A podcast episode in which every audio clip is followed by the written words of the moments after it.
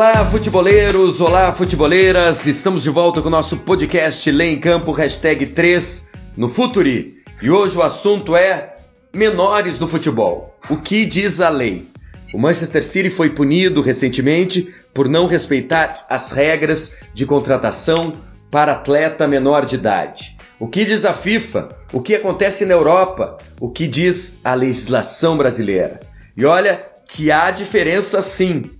Porque a gente encontra atletas com menos de 16 anos jogando profissionalmente em outros lugares do mundo, no Brasil a gente não encontra. Então vamos atrás das respostas, perguntando para as pessoas certas, os especialistas. O podcast Lê em Campo, hashtag 3, está no ar. Futuri apresenta Lei em Campo.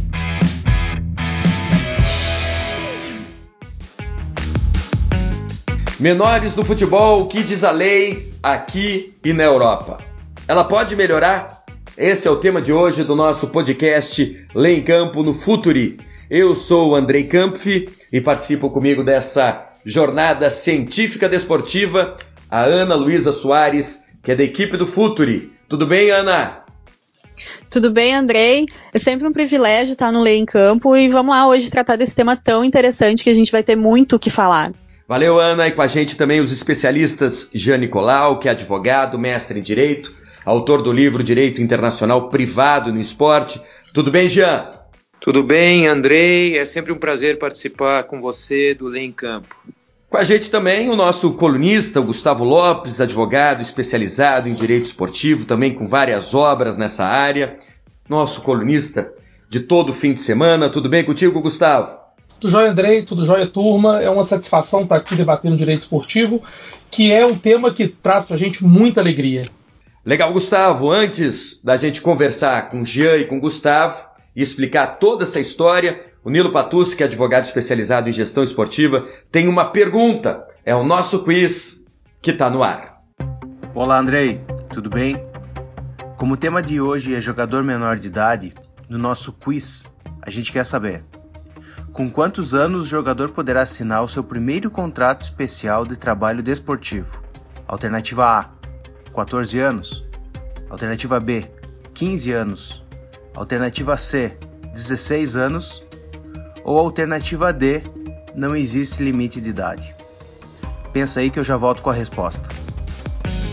Então pensem, reflitam, daqui a pouquinho o Nilo volta para dizer se você acertou essa pergunta.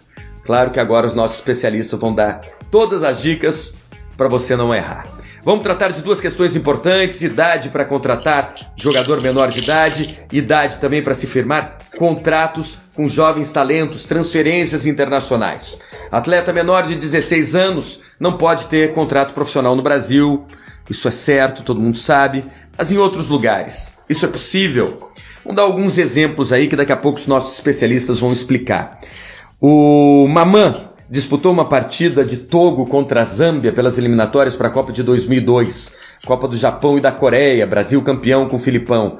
Sabe quantos anos ele tinha? 13 anos e 310 dias, é o mais jovem da história a disputar uma partida eliminatória de Mundial. E na Europa? Ano passado, não faz muito tempo, o Harvey Elliott fez história. Em setembro ele entrou em campo para jogar pelo Fulham contra o Millwall. Ele tinha 15 anos, 6 meses, se tornou mais jovem da história a jogar uma partida da Copa da Liga Inglesa.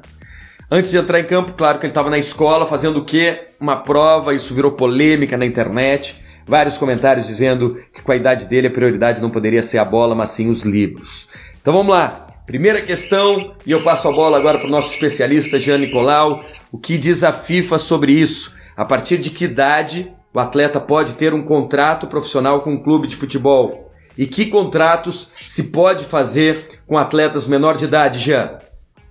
Andrei, é, antes de mais nada, eu gostaria de fazer uma distinção, me parece fundamental, entre a relação que une o atleta e uma equipe nacional e a relação que une o atleta a um clube de futebol.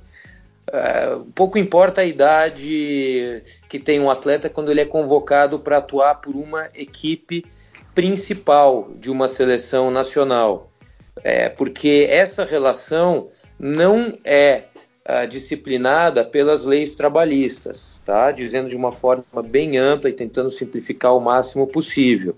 Ótimo. O que importa é a relação entre a relação de trabalho entre o atleta e o clube, tá? Então aí sim a gente vai ter uma diferença uh, entre legislações nacionais no tocante à idade mínima para a assinatura do contrato de trabalho, mas também para assinatura de outros contratos anteriores ao contrato de trabalho profissional.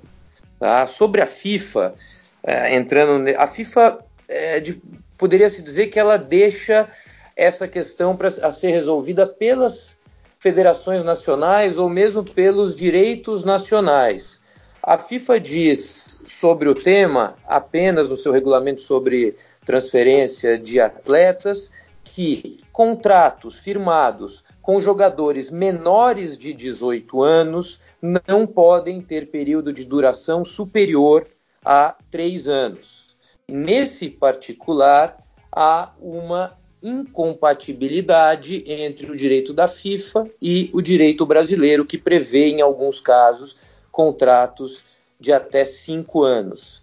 Legal, Jean. Vamos entrar então na legislação brasileira com o doutor Gustavo, em função do que o Jean acabou de abordar que permite relações formais de emprego a partir dos 14 anos, desde que seja em caráter de aprendizagem, né? É o que está presente na Constituição Federal e também na CLT, se não me engano, é o artigo 403, e no Estatuto da Criança e do Adolescente. Lei Pelé também trata disso. Quais os contratos possíveis no Brasil, de acordo com a legislação, a lei do Estado e também a legislação esportiva, doutor Gustavo, para atletas com menos de 18 anos? Olha, eu, eu, eu, na verdade eu sou um crítico dessa da, da, da, forma que se normatiza o contrato de trabalho do menor ou a relação vínculo deste menor de idade no futebol brasileiro. A Constituição brasileira, lá no artigo 7 ela estabelece a proibição de qualquer tipo de relação laboral, ainda que de aprendizagem, com um menor de 14 anos. É, dispositivo esse que é corroborado pela Lei Pelé e pela CLT. Mas vamos focar na Lei Pelé, que é a lei específica, né, a nossa lei especial do desporto. A Lei Pelé é, é, de, deixa claro para gente, lá no seu artigo, salvo engano, 29, que o atleta não profissional, se ele tiver informação, ele só pode firmar contrato entre, de formação entre 14 e 20 anos de idade. E por que eu sou um crítico? Se a gente for pensar fisiologicamente uh, o atleta, com 14 anos, não se começa a formar ninguém. O atleta ele começa a ser formado em idade muito mais tenra. Além disso, via de regra, os clubes formadores têm estrutura, condição financeira e interesse de formar um adolescente ou até uma criança ali antes dos 12 anos com todo, uh, toda a infraestrutura que ele precisa: escola, nutricionista, curso de inglês, uh, fisiologista, fisioterapeuta, médico, enfim. É, os clubes brasileiros podem, e aí não pensando numa relação de trabalho, né, mas uma relação, sim, de aprendizagem. Eu não diria nem de formação, mas de aprendizagem. Poderiam fazer mais pelos jovens brasileiros. Temos olheiros espalhados pelos quatro cantos do, do, do Brasil e seria bem interessante, como de fato acaba acontecendo, que esses olheiros pudessem buscar esses menores de idade, inclusive menores de 14 anos, que estão lá no, no, Nordeste, no Norte, em condições de vida muitas vezes precaríssimas, levá-los para centros de treinamento, para que eles possam ali ter toda a estrutura de formação, não só formação como atleta, mas formação como pessoa, a gente sabe que a cada 100 atletas menores de idade que são formados, um vira um grande jogador.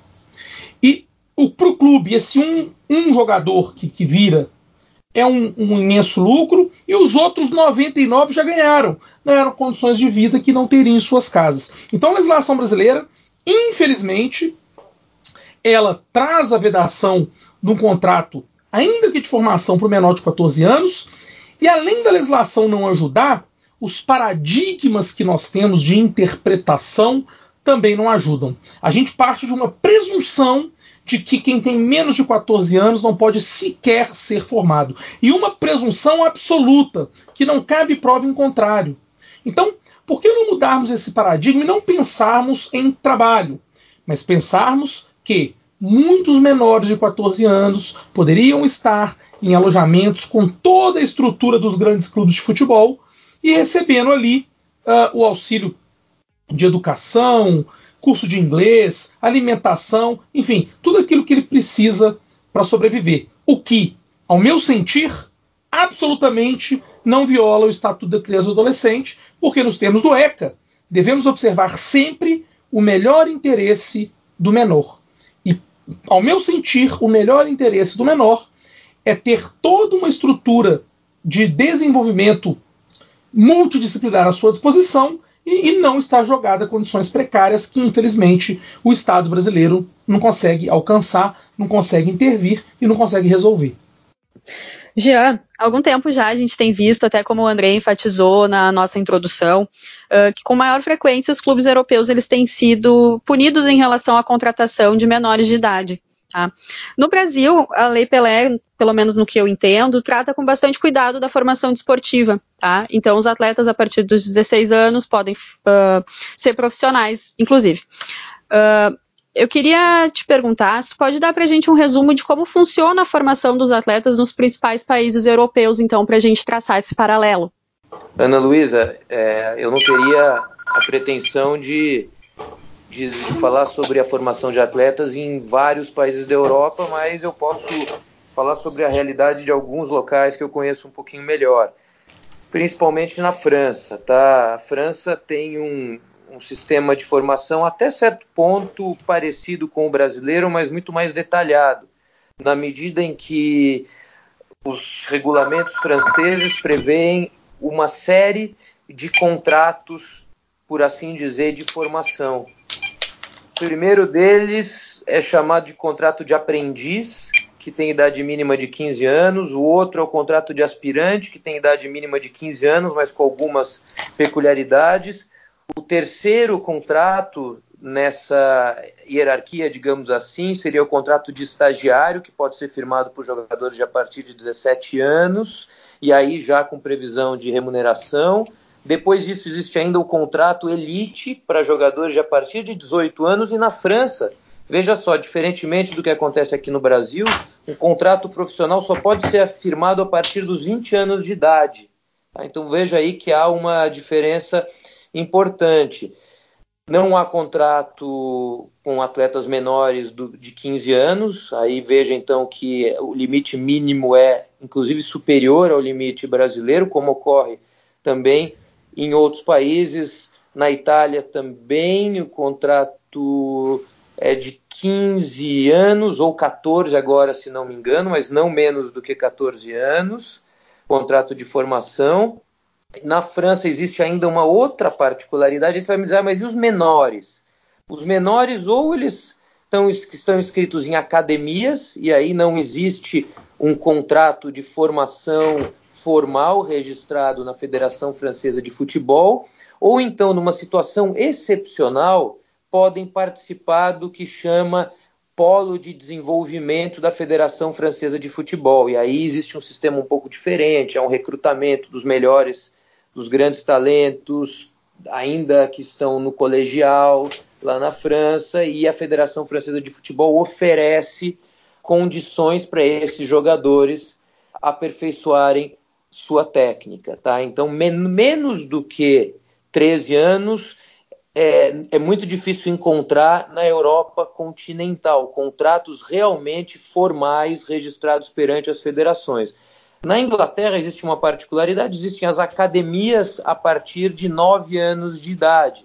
Mas aí são academias muitas vezes mantidas por equipes que disputam a Premier League, mas não fazem parte, as competições desses meninos de 9 anos de idade não fazem parte do sistema federativo. É mais ou menos o que a gente tem aqui no Brasil ou em outros vários países com as escolinhas de futebol.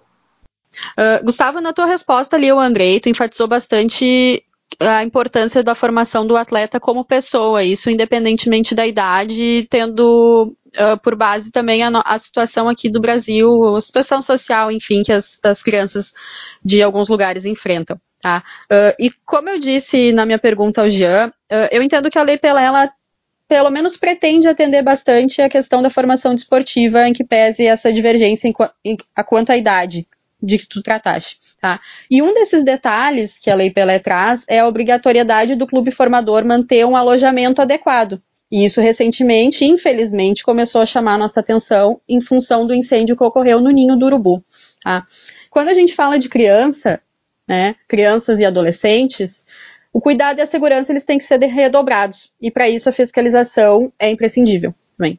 Depois dessa tragédia, como tu tem visto que os clubes estão cuidando desses jovens, né? Uh, se, se alguma coisa já mudou em relação ao tratamento dos alojamentos e a, a formação uh, pessoal mesmo dos atletas, se tu entende que pode ser que haja alguma mudança nas leis que cuidam desse assunto por agora. Olha, o, o caso do Flamengo eu vejo como um ponto fora da curva. Os times uh, de Série A, né, Flamengo, Atlético, Cruzeiro, São Paulo, Corinthians, Palmeiras, Santos, é, essas equipes têm bons alojamentos em regra, têm alojamentos com qualidade e com segurança. Infelizmente, é, repito, por um ponto fora da curva, a gente teve essa tragédia lá no Flamengo. E que, ao meu ver, é muito mais um erro na fiscalização do que um erro pro propriamente dito do clube. Vamos lá. É, é, óbvio que o Flamengo estava errado e vai ser responsabilizado pelas mortes e pelos danos que causou. Isso é óbvio. Agora, não adianta o Estado brasileiro, na ânsia de regulamentar tudo, criar e estabelecer uma série de regulamentações que ele próprio Estado não, não consegue, não tem aparato para fiscalizar. Então, ali no Flamengo, o Flamengo montou estrutura em containers. É, eu, francamente, apesar da tragédia, não vejo nenhum tipo de problema em se morar em containers. É, o mundo inteiro usa container para alojamento. Engenheiros, diretores de empresa vão para os desertos lá do Saara, do Outback na, na, na Austrália, para trabalhar e moram em containers. Aí não está o problema. O, o, o, que, o problema do Flamengo foi que a fiscalização. Aparentemente, o Estado traz tanto requisito que a fiscalização não dá conta de abraçar todos esses requisitos. Se você for visitar, por exemplo, o centro de dos jovens do Cruzeiro, é espetacular. Do Atlético, é um hotel três estrelas. É incrível. Né? Então, é, eu não vejo necessidade de se alterar a legislação. Muito pelo contrário. Eu penso que a legislação ela, ela deva ser flexibilizada e o Estado brasileiro precisa se concentrar em fiscalizar aquilo que de fato precisa fiscalizar. É muito interessante que sempre que acontece uma grande tragédia, isso é um fato. Eu não conheço um que isso não aconteceu. Sempre que temos uma grande tragédia, quando vamos apurar, o Estado não fiscalizou. Alguma coisa errada tem. Foi assim no Ninho do Urubu, foi assim no avião da Chapecoense, foi assim na Boate Kiss. Sempre que temos uma grande tragédia, vamos observar ou não tem um alvará, ou tem alguma coisa pendente uh, uh, no, no, município, ou o corpo de bombeiro não deu o, o aval. Quer dizer, é, cria-se uma série de regulamentações e aquelas que são necessárias, que precisa do Estado estar tá presente, o Estado não consegue acompanhar, porque traz para si muita coisa. É legal dizer, é, é, o Jean falava da França, os países da Europa continental é, é muito tranquilo para eles é, é, jogarem essa idade de formação para idades mais adultas, uma vez que a maioria desses países, a França especificamente, é, tem como uma política o estado de bem-estar social. Quer dizer, é, a França, o Estado francês, fornece oportunidades para esses jovens que o Estado brasileiro não consegue fornecer. Então, o Estado brasileiro poderia se utilizar do interesse dos clubes em formar atletas para que os clubes, a iniciativa privada, acabe exercendo e executando um papel que o Estado brasileiro não dá conta de exercer. E aí vale dizer que estudos uh, apontam que é, as crianças é, precisam de, de, de, uma introdução, né, é, uma iniciação esportiva entre 6 e 12 anos, com uma frequência aí de pelo menos duas, três vezes por semana, né, sem ultrapassar três vezes por semana. E, e de 10 a 12 anos, que as, essas crianças já adolesc quase adolescentes começam a corrigir as questões motoras. E aqui no Brasil, um clube só pode começar a, a, investir numa formação com a certeza que vai ter um retorno a partir dos 14 anos. Então já, já se perde toda aquela fase de formação inicial, dos 6 aos 12, perde-se a fase de aprimoramento motor dos 10 aos 12 anos e o menino chega aos 14 anos no clube para estourar os 17, 18, no máximo 19. Porque hoje o mercado, um atleta que aos 19, 20 anos não está pronto, ele está fora do mercado. Quer dizer, é, a gente não consegue formar grandes atletas, uh, uh, grandes ídolos, grandes ícones uh, do futebol já há alguns anos. Se a gente for pegar a nossa última grande geração, foi da Copa de 2006, que já é envelhecida da Copa de 2002. De lá para cá, qual atleta que a gente pode dizer que é um atleta é, extraordinário, acima do comum? O Neymar? Talvez, e só o Neymar.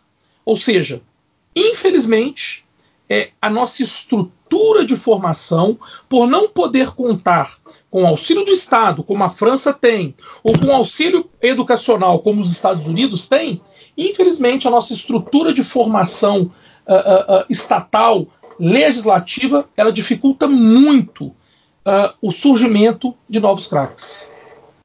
Já, vamos falar um pouquinho sobre transferência de menores, porque a gente acompanhou recentemente uma punição ao Manchester City, campeão inglês, que foi punido pela FIFA por irregularidades justamente nessa transferência de menores.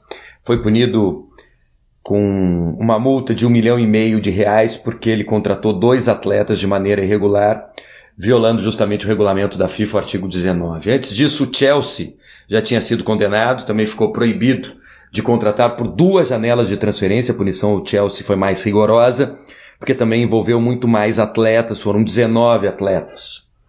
Quais são essas regras, Jean, por favor? E por que os clubes ingleses insistem em desrespeitá-las? Elas ainda são frágeis?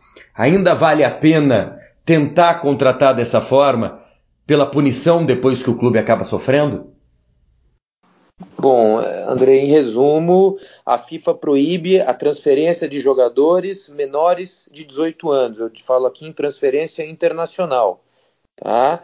Ah, aí você pode dizer, ah, mas muitas vezes os clubes, e é a prática que se consolidou, os clubes, para tentar se esquivar dessa proibição, para tentar driblá-la, levavam o atleta com a família e ofereciam um trabalho para a família de tal modo que fosse camuflado o real objetivo da mudança daquela família para outro país.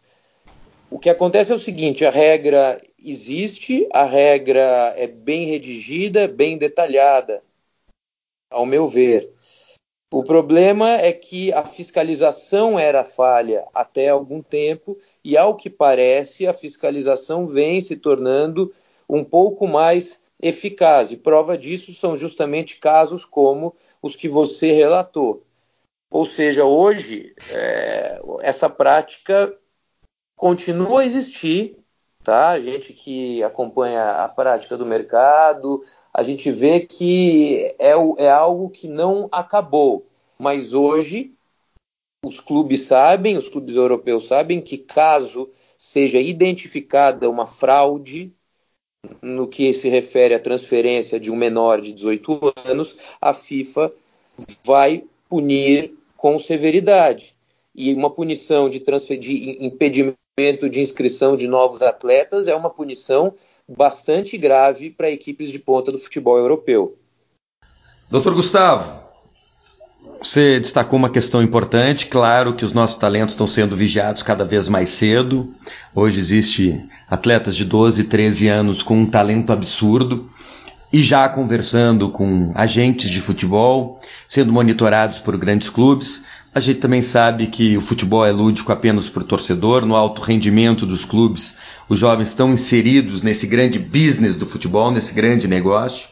E os clubes querem Claro que por uma questão estratégica, desnaturalizar essas relações trabalhistas antes dos 14 anos, mas não abre mão desses direitos econômicos que poderiam vir a ter sobre os atletas. Então, a gente tem vários clubes aí, até em função da necessidade, como você destacou, o centro de treinamento do Atlético e do Cruzeiro, que são referência no Brasil, assim como internacional, Grêmio, clubes aqui como Cotia, como São Paulo também, com centros de treinamento muito interessantes. Mas na imensa maioria dos clubes do futebol brasileiro isso não acontece e os atletas menores de idade são entregues realmente ao abandono. A pergunta que eu te faço é a seguinte: como equilibrar essa questão dessa vigilância permanente que se tem sobre atletas muito jovens e essa necessidade de se cuidar dessa juventude, que é uma questão social importantíssima. E a gente sabe que a fiscalização ela é muito falha no Brasil. Vários clubes já foram autuados, tiveram que assinar termos de ajustamento de conduta e mesmo assim, né, para se adequar ao que diz a Lei Pelé o Estatuto da Criança e do Adolescente, e mesmo assim, um, outras vezes foram notificados porque os problemas se repetiram. Olha, é, eu, eu, penso que a própria Lex esportiva pode dar conta disso. Ótimo. É, como?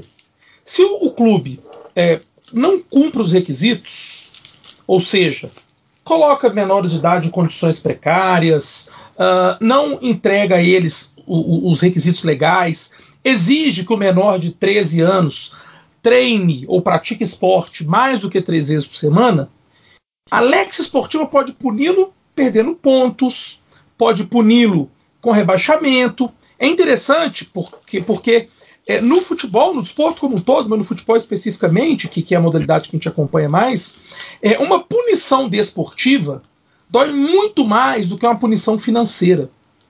Então, é, o Ministério Público autuar, aplicar multa, vai resolver muito menos do que uma CNRD ou um, um, uma Câmara Disciplinar da FIFA aplicar uma pena feroz de perda de 10 pontos, perda de 12 pontos ou rebaixamento. E isso acontecendo, um clube vira fiscal do outro. Né? Um clube que tiver em dificuldade numa competição ou um rival vai acabar auxiliando nessa fiscalização para que um, um, uma outra equipe não venha a burlar ou a descumprir os dispositivos de proteção ao menor.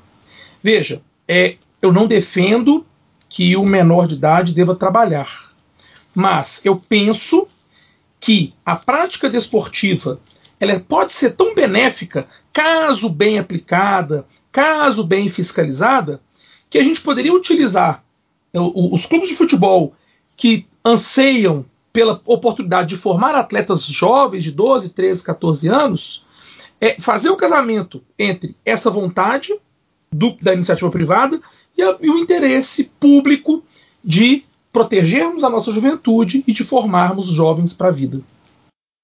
Boa, doutor Gustavo. Ana, temos tempo para mais duas perguntas. Uh, já em junho desse ano, a FIFA alterou no regulamento sobre status e transferências de jogadores a definição de terceiro no que diz respeito à negociação dos direitos econômicos dos atletas. Então, agora o atleta, interpretando esse dispositivo, tem direito, se assim for negociado, a uma parte dos direitos econômicos dele mesmo, que desde 2015 só poderia per pertencer aos clubes. Uh, esse direito ele se estende de alguma forma aos atletas com menos de 18 anos, aqui como a gente estava falando?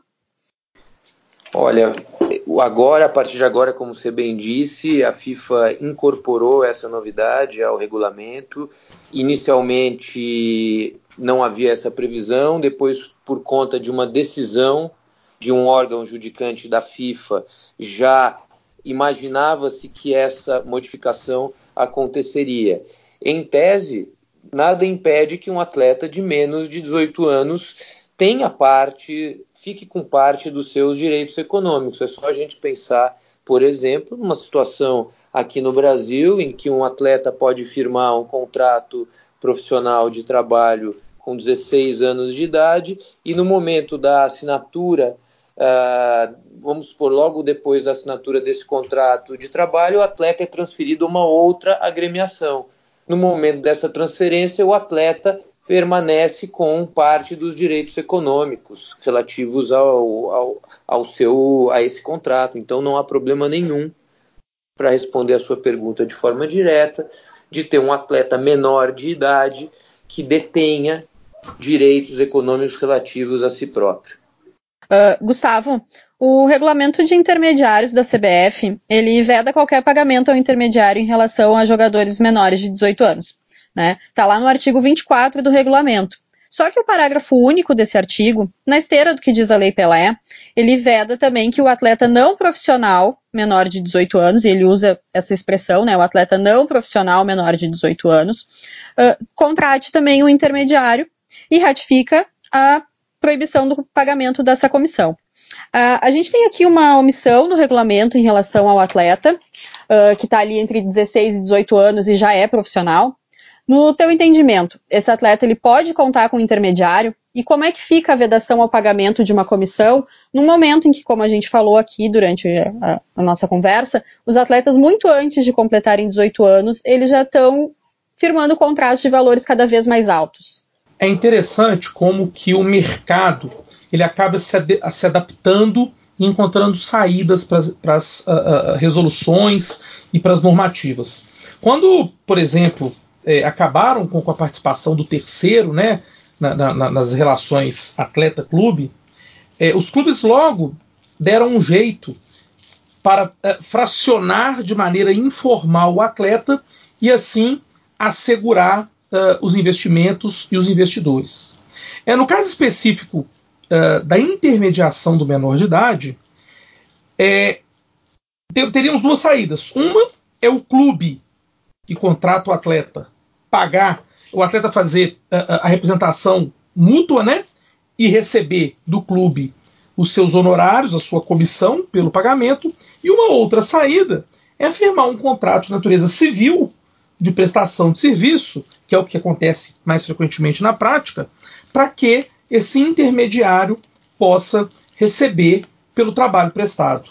É interessante que a FIFA, isso tem acontecido infelizmente com cada vez, cada vez com mais frequência, uh, no afã de proteger uh, interesses daqueles hipossuficientes das relações, acabam transferindo a conta para a iniciativa privada, para um terceiro. Né? E nesse caso, praticamente quer obrigar o intermediário ou, ou, ou quer induzir o intermediário a trabalhar sem remuneração. E, em razão disso, é necessário que a iniciativa privada, que as personagens dessa relação jurídica uh, uh, se reinventem para viabilizar uh, os negócios jurídicos ali estabelecidos e ali pactuados. Legal, hoje estamos dissecando o tema menores no futebol, que diz a lei, Agora já está bem mais fácil de você responder a pergunta que o Nilo Patucci fez no nosso quiz. Tá barbada? Conta a resposta. Estou de volta. Vamos conferir a resposta? A resposta certa é a letra C, 16 anos.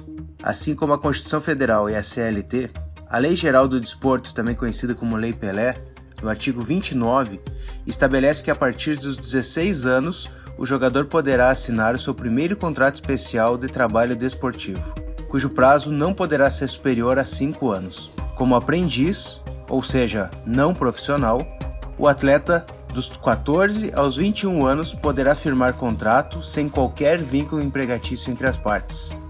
Valeu, Andrei. Até a próxima. Legal, obrigado Nilo pela participação. Tenho certeza que você que está nos acompanhando, nos ouvindo, depois das dicas e das respostas dos nossos companheiros Jean Nicolau e Dr. Gustavo, você acertou essa pergunta, claro que sim. Agora vamos para o momento resumo do nosso podcast. Eu queria começar, por favor, com a conclusão da Ana Luísa. Então, André, acho que a gente falou de temas bastante interessantes e bem atuais também. Deu para traçar um paralelo com a Europa, entender algumas coisas que a gente fica sabendo aqui e talvez não se não combinem muito com o que acontece no Brasil. Foi um prazer ouvir o Jean e o Gustavo também nessa. Doutor Jean Nicolau, o futebol, afinal, protege o trabalho de menor de idade? Essa é a pergunta de um milhão de dólares, hein, Andrei, para encerrar. Se o futebol protege o trabalho de menores, poderia proteger mais e poderia também, e aqui falando um pouco mais de Brasil, as autoridades poderiam pelo menos permitir que os meninos joguem futebol. A definição de trabalho é algo um pouco mais complicado. Até o que deve ser considerado trabalho e o que deve ser considerado simplesmente o exercício de uma atividade esportiva de alto rendimento entre menores de idade. Eu agradeço a participação e estou sempre à disposição. Obrigado, doutor Jean. Doutor Gustavo, precisamos mudar um pouquinho a nossa legislação. Qual é a sua conclusão, por favor? Eu penso que a nossa legislação, em termos de realidade brasileira, em termos de realidade uh, do que temos de formação de atleta no Brasil, do que o Estado tem condição ou não tem condição de, de oferecer, ela é totalmente absurda e descabida, uma vez que temos espalhados pelo Brasil um sem número de jovens que poderiam jogar futebol, e o Jean falou muito bem, né, separando o, futebol do que é trabalho, querendo jogar bola e podendo fazer dessa sua prática de jogar bola um meio para melhorar de vida, recebendo uh, aquilo que os clubes estão dispostos a oferecer, ou seja, educação, alimentação, tratamento médico. Eu gostaria muito que uma nova lei do desporto, e veja, eu não falo em alterar a Constituição até porque é cláusula pétrea. Eu não quero que o menor de 14 anos trabalhe. O que eu quero é que o menor de 14 anos possa ser formado por um clube e que este clube tenha garantia de que poderá utilizar esse atleta caso ele venha prosseguir na carreira para poder recuperar o prejuízo.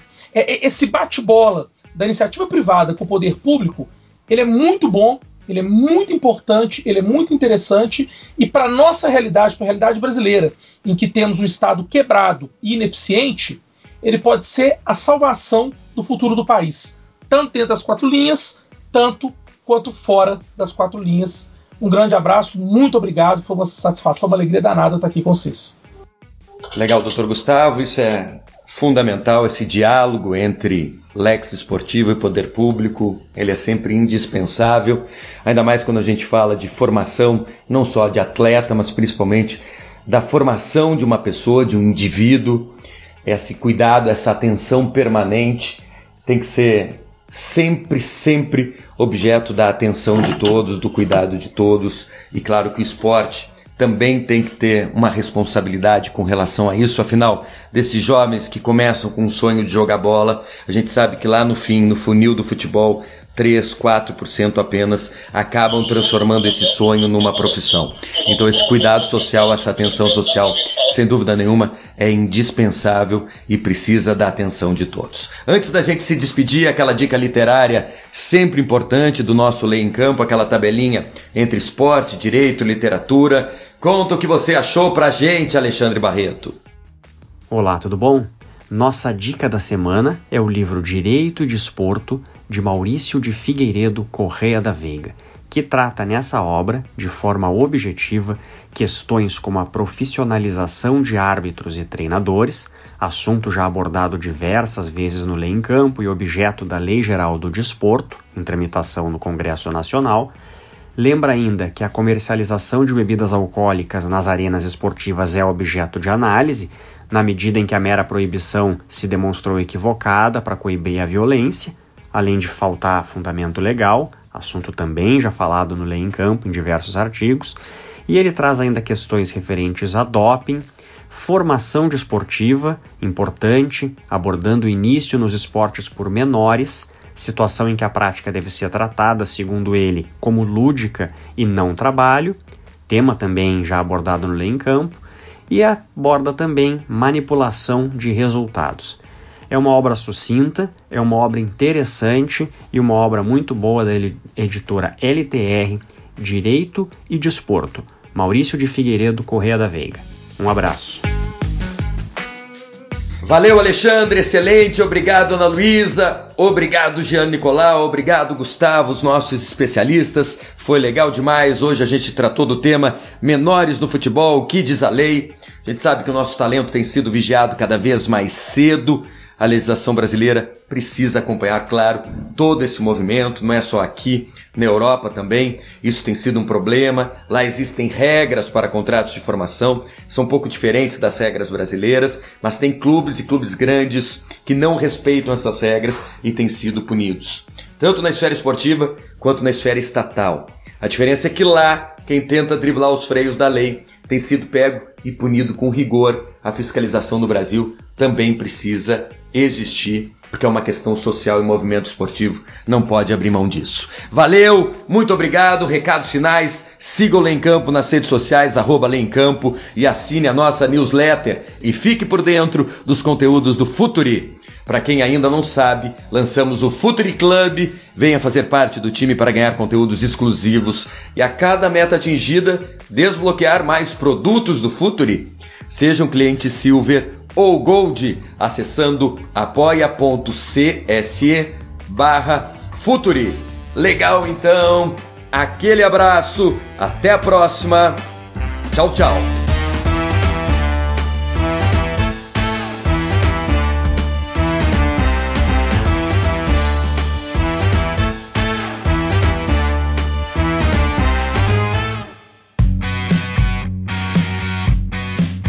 Futuri apresentou Lei em Campo.